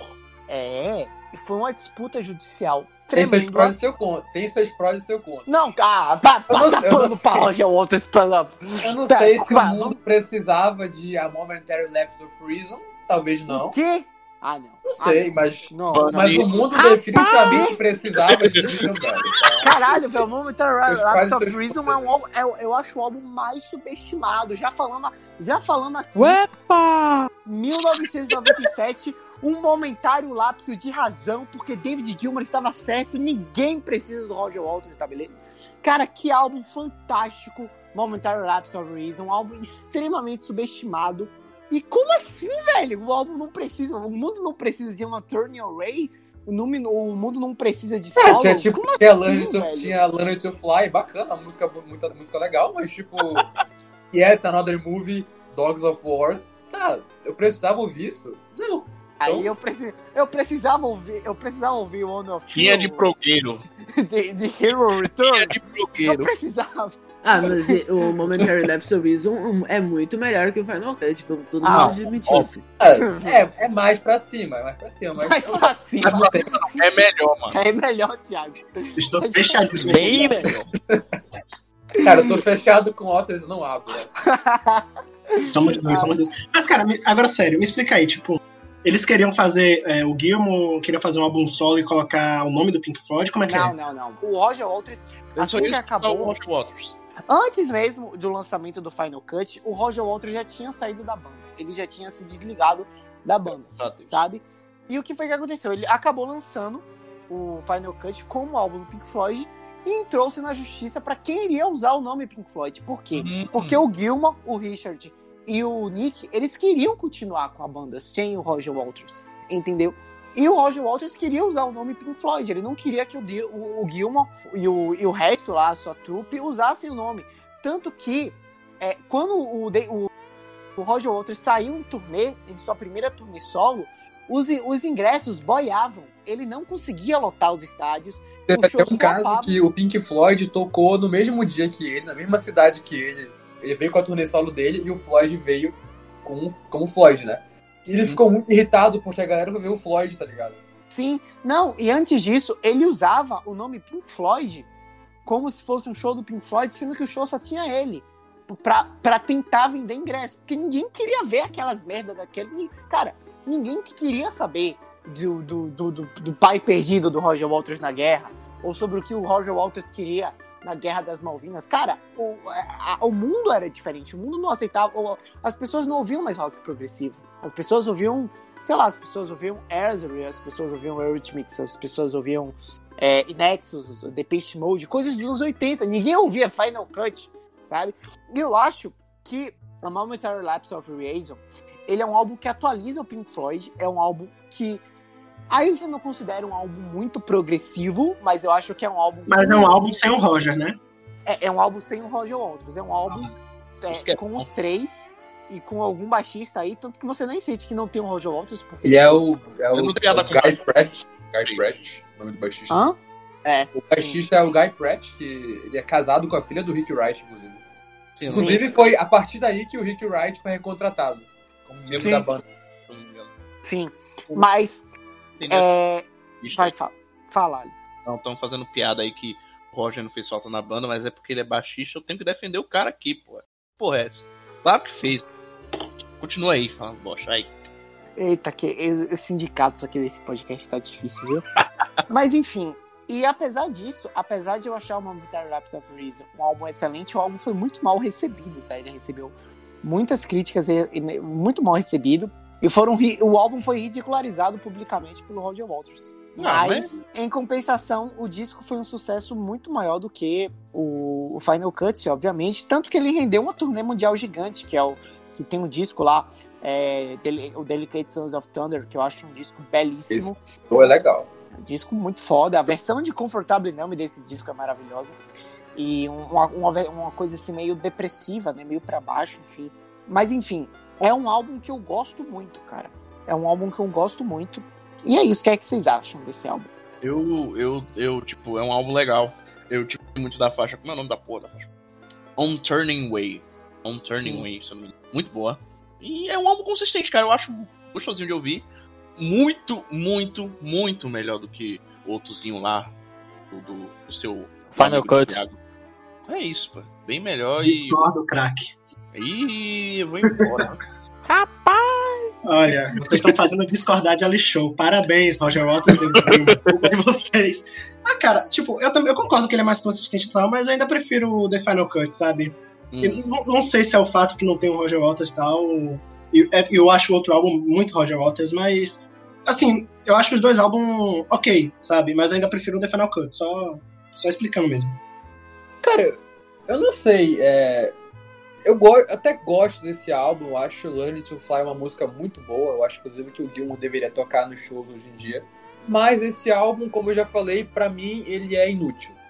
Eu nem vejo ele muito como um álbum do Pink Floyd, porque eu acho a sonoridade um pouco diferente em relação ao que vinha Hum. sendo feito.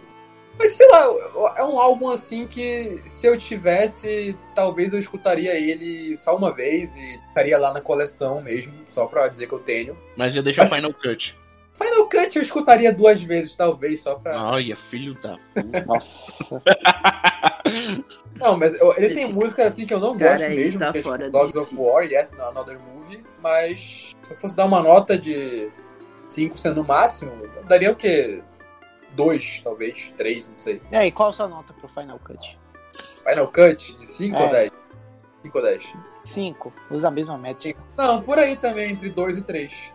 São discos assim que eu acho esquecível até um certo ponto. Ah, cara, eu gosto. E eu acho a, a- a capa do Momentary Lapse of Reason muito bonita, cara. Eu acho uma capa belíssima do Pink Floyd. Nem Por lembro sinal, eu não sei É se um vocês monte de cama. É, mas essa foto ela existe. Ah, ela- sim, sim, aquelas camas lá. É. Eu prefiro muito mais o que vem depois. Pra mim, esse disco Não, precisava É, é um, esse disco, assim, uma- é, uma, é uma punheta do que seria o Division Bell. Sabe? Assim, uma pequena. É um, é um pequeno demonstrativo, assim, uma, a banda. Cara, foi literalmente quando a banda se reencontrou e vamos ver o que vai sair, entendeu? Uhum. É, então, é, eles estão tentando ali achar o tom do que seria o que, na minha opinião, é um álbum perfeito que vem a seguir. Mas eu, eu gosto muito do Momentary Lapse of Reason. Cara, eu acho Sorrow ao vivo monstruosa, cara. Eu acho uma música. Sorrow é uma música do caralho. On a Turning Away também, que é, Thiago já falou, Alisson também, é uma música belíssima. Learn to Fly é uma música maravilhosa. Enfim, cara, é uma música que eu gosto muito.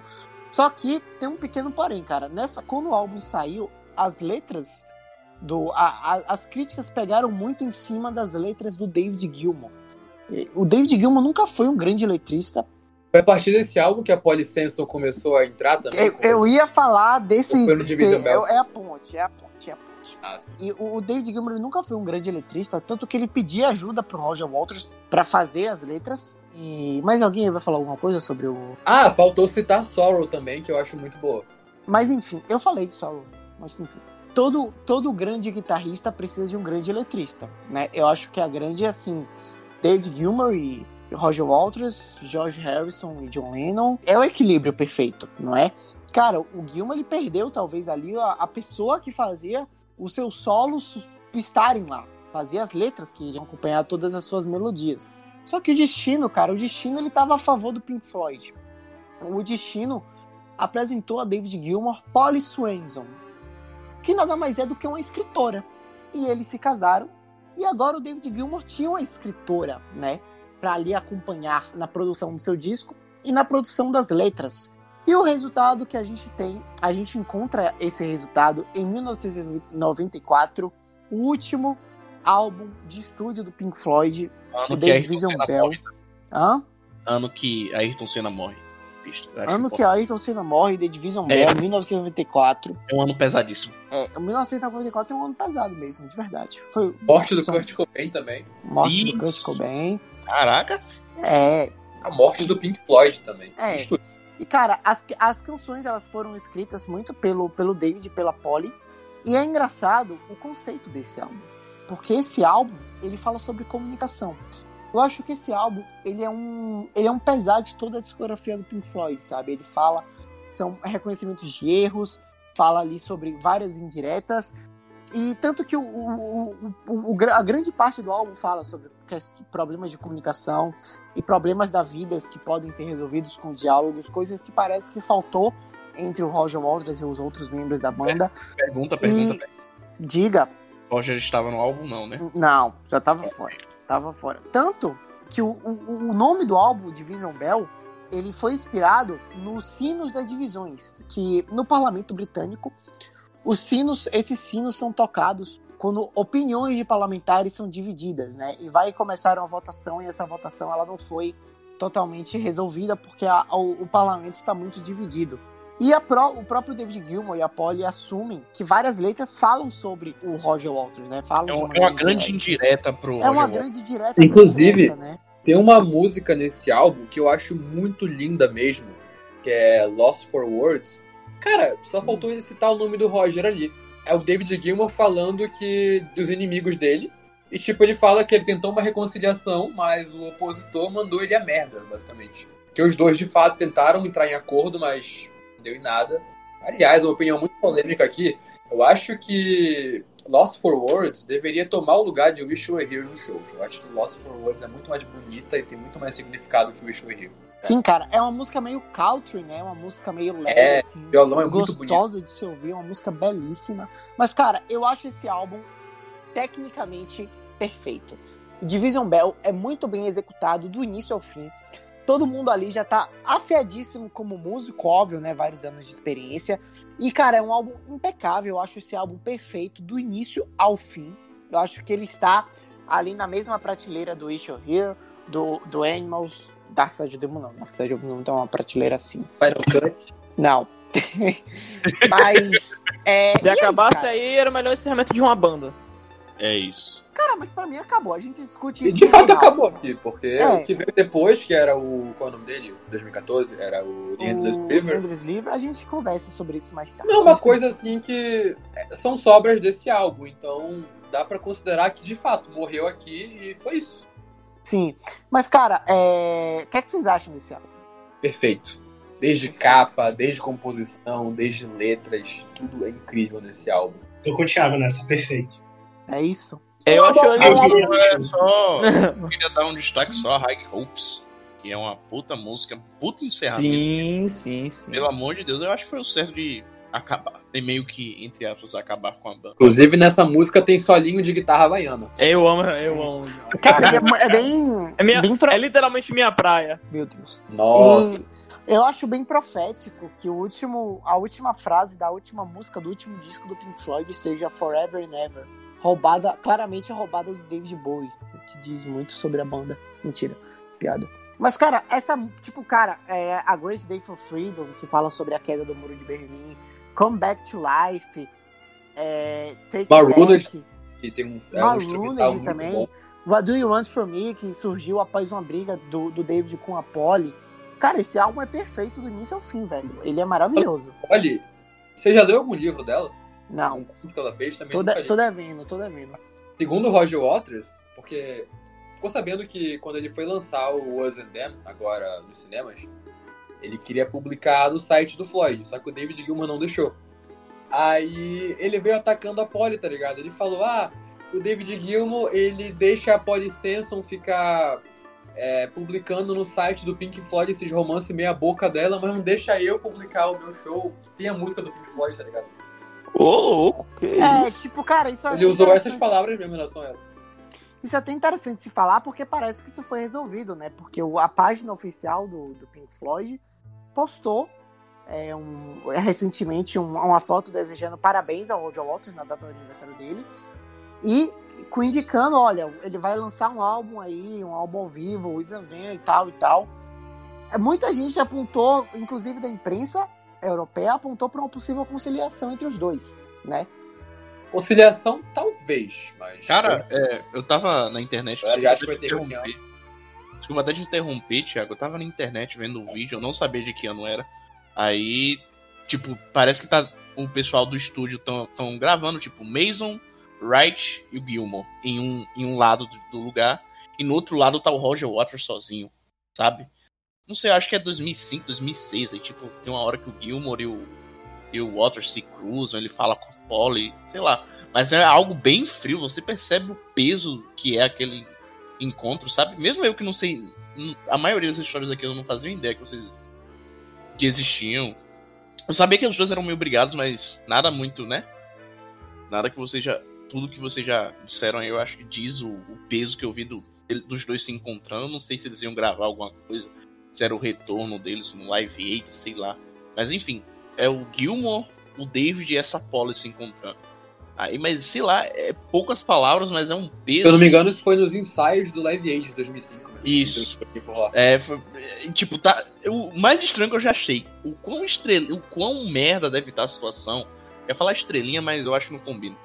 Cara, o pior é que essa frieza, ela também tá nos palcos. Se tu perceber no final do show, tipo, última música, eles acabam lá, aí eles vão meio que se abraçar assim pra reverenciar a plateia, pra dizer obrigado. É, quando ele tava todo mundo junto, o David Gilmour tava indo embora. Foi preciso o Roger Waters chamar ele, foi uma coisa muito fria, sabe? Um abraço muito. Uhum. Percebia que ele não queria realmente fazer isso. Foi, foi um negócio meio, tipo. Era um porra, abraço do distanciamento social. Basicamente. Agora, a grande pergunta sobre o Ah. Division Bell. A capa é um rosto dividido ou são dois rostos separados de lado? Cara, muita gente fala que essa capa é. é- você tem um encaixe perfeito com o rosto do Roger Waters, né? É, eu ia falar tem- isso. Tem aquela famosa. Claro, essa cara de ilha de Páscoa que ele tem. Mas, cara, não- cara, isso faz parte da interpretação do Pink Floyd. Aquelas bandeiras ali atrás também. Faz parte da- da- do combo Pink Floyd de fazer arte, né? De você colocar ali uma foto pra você interpretar. Mas o Alisson tava falando da reunião de 2005. 2005 do. 2005, Thiago? 2005. do, do, do Pink Floyd no Live Aid, cara, originalmente só iriam os três integrantes, né? O Gilmore, o Richard e o Nick participar daquele show. O, o Roger Waters que pediu pra participar, né? E, e acabou rolando. Tanto é que até, até hoje em dia, se eu não me engano, eu não, não lembro se foi ele que falou isso, mas ele não descartava. Não, sim, ele já- ele sempre falou assim. Ele fala, eu sei que é impossível, porque, tipo, eu e o David Gilmour não nos damos bem.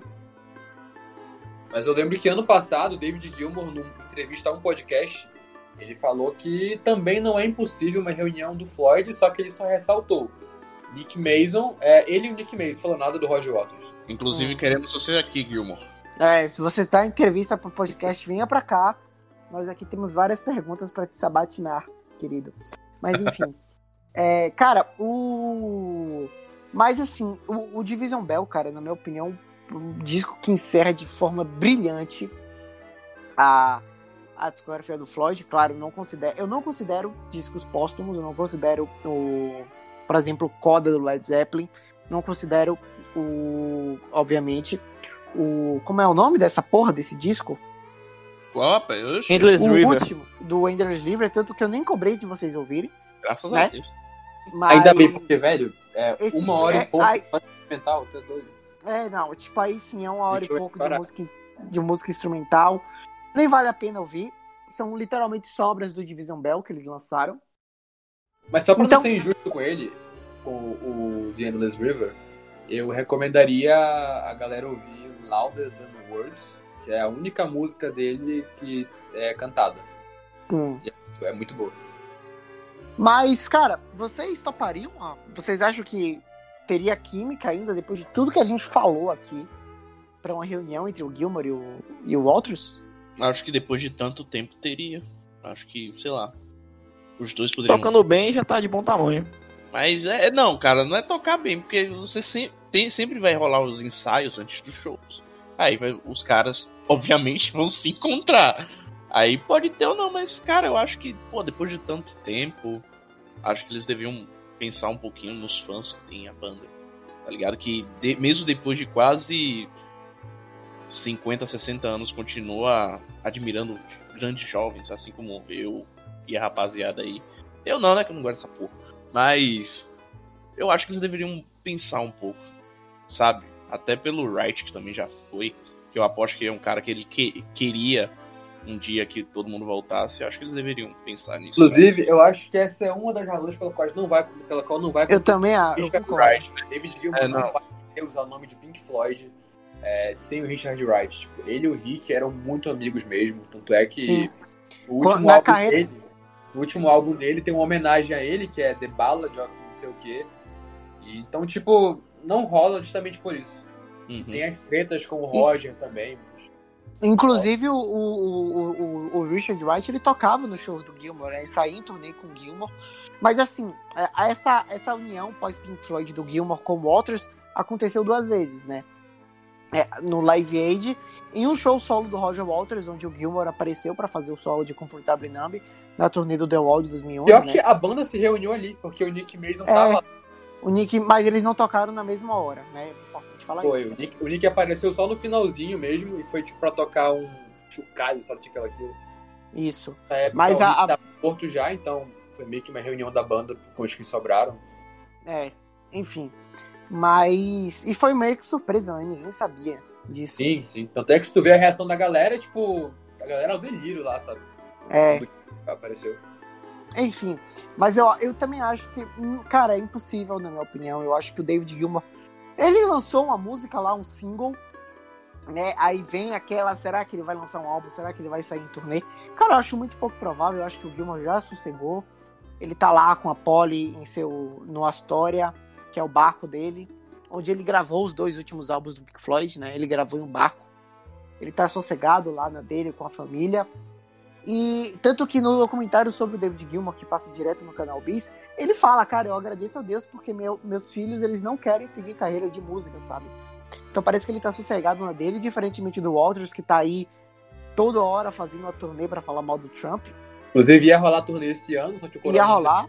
Essa é a turnê a mais né? política da vida dele, por sinal. É, ele falou, não, vai ser a nossa turnê mais política e tal. E eu queria ver como é que é, porque ser mais, ser mais político que usa no evento parece impossível, cara. Mas pro que Roger Waters. por aqui ainda? Ah, eu acho que sim, cara. Eu acho que sim. Cara, a turnê do Roger Ele ia aparecer no Brasil- palco com um uniforme bolchevique. O, a turnê, aquela, aqueles shows do Roger Waters no Brasil foram os shows mais lucrativos pra, pra Live Nation aqui no Brasil. Naquele ano. Cara, mas a polêmica que deu, quem viveu, quem. Não, quem- você nem tá lá, mas tipo, quem lembra daquilo, sabe a Não, foi que histórico. Foi histórico, foi histórico. histórico Aquilo ali foi histórico, foi histórico. E se, for, se ele vaia voltasse, segura. se ele, se ele voltasse, seria ainda pior. Tanto de posicionamento quanto de vaia, mas tudo bem. Inclusive, Eu acho a- acho isso, galera- isso, poderia- isso que pode ser vai- um fator pra ele não voltar, viu? Cara, eu não sei, eu acho que a galera que vaiou, eu acho que eles já entenderam. Tipo, tá, Não é pra ir, mano. O show não é pra vocês. Pronto. É, tipo o Rage Against the Machine. Eles, eles vêm pra cá e, tipo, a galera tem que saber. O show vai ter. Vai ter. Vai ter. Nem, nem referência, vai ter citação explícita em relação ao governo Bolsonaro ou Bolsonaro. né, tudo que estiver acontecendo no, no- futuro. Tipo, você aqui. passa longe, velho. Tu é. Não, não queremos, não. É a mesma coisa que pode. Mas, mas é, cara, e aí?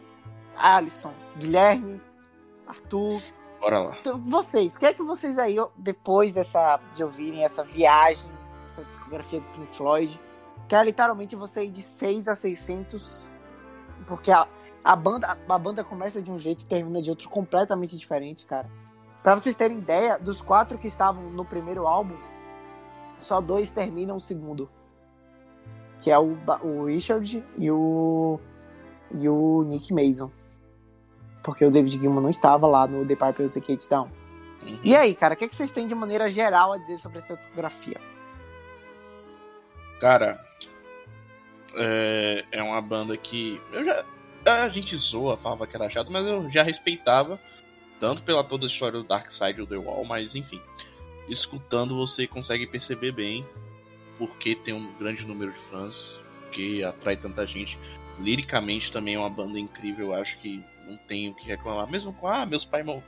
As letras, ah, meu pai morreu da guerra. Foda-se. É, são, merecem um hype que tem. É, eu ouviria todos os dias? Não. Só Animals, algumas do Animals e Have a Cigar, que são as faixas que assim. Eu amei Echoes também. Mas tirando isso, acho que não. Eu. Não é uma banda que eu. Acho que eu ainda vou ficar nela com ainda com meio aquele conceito de chato, como eu já tinha dito no grupo uma vez. Eu posso falar agora que é chato com propriedade, porque eu já escutei tudo, mas não é uma puta banda, tá ligado? Fala só, só, falar só pela zoeira mesmo. É, e enfim. Espero que um dia eles, eles voltem pra te falar a verdade. Mesmo com ah, a questão do Wright com, com David também. Mas enfim, é, novamente, merecem o hype que tem, é uma baita banda. E escutem Animals, que é melhor que o Dark Side pra mim. É, isso que eu ia perguntar. Pra vocês, qual que é o melhor álbum? Qual que vocês mais gostaram? Cara, Os meus dois favoritos são o Animals e o Metal. E o de todos Atom no geral ou só da parte lá 2? Cara, da, da parte. Não, de todo. Tudo, tudo, tudo, tudo. Ah, seria Animals e o Dark Side of the Moon. Então, Não, brigando Dark Side ali of do the Moon, Wall. En- Ah, Então, tá. Ah, não, tá, tudo bem, tudo bem. Ah, tá. De todos. é, esse que eu perguntei, de todos da parte 2. Não, da parte 2.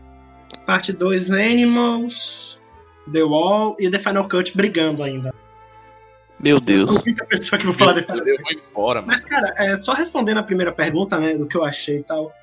Cara, a primeira impressão depois de ouvir todas as histórias, ouvir todos os álbuns, é que pena, porque daria pra entregar muito mais, sabe? É, eu acho que são poucas as bandas que terminam e eu acho que eu não vou ficar com esse sentimento, sabe? Eu acho que a única, talvez, seria o Oasis, mas o resto, todos vou falar que pena, eu poderia entregar algo mais, porque, cara, o, o e o Gilmour são gênios, sabe?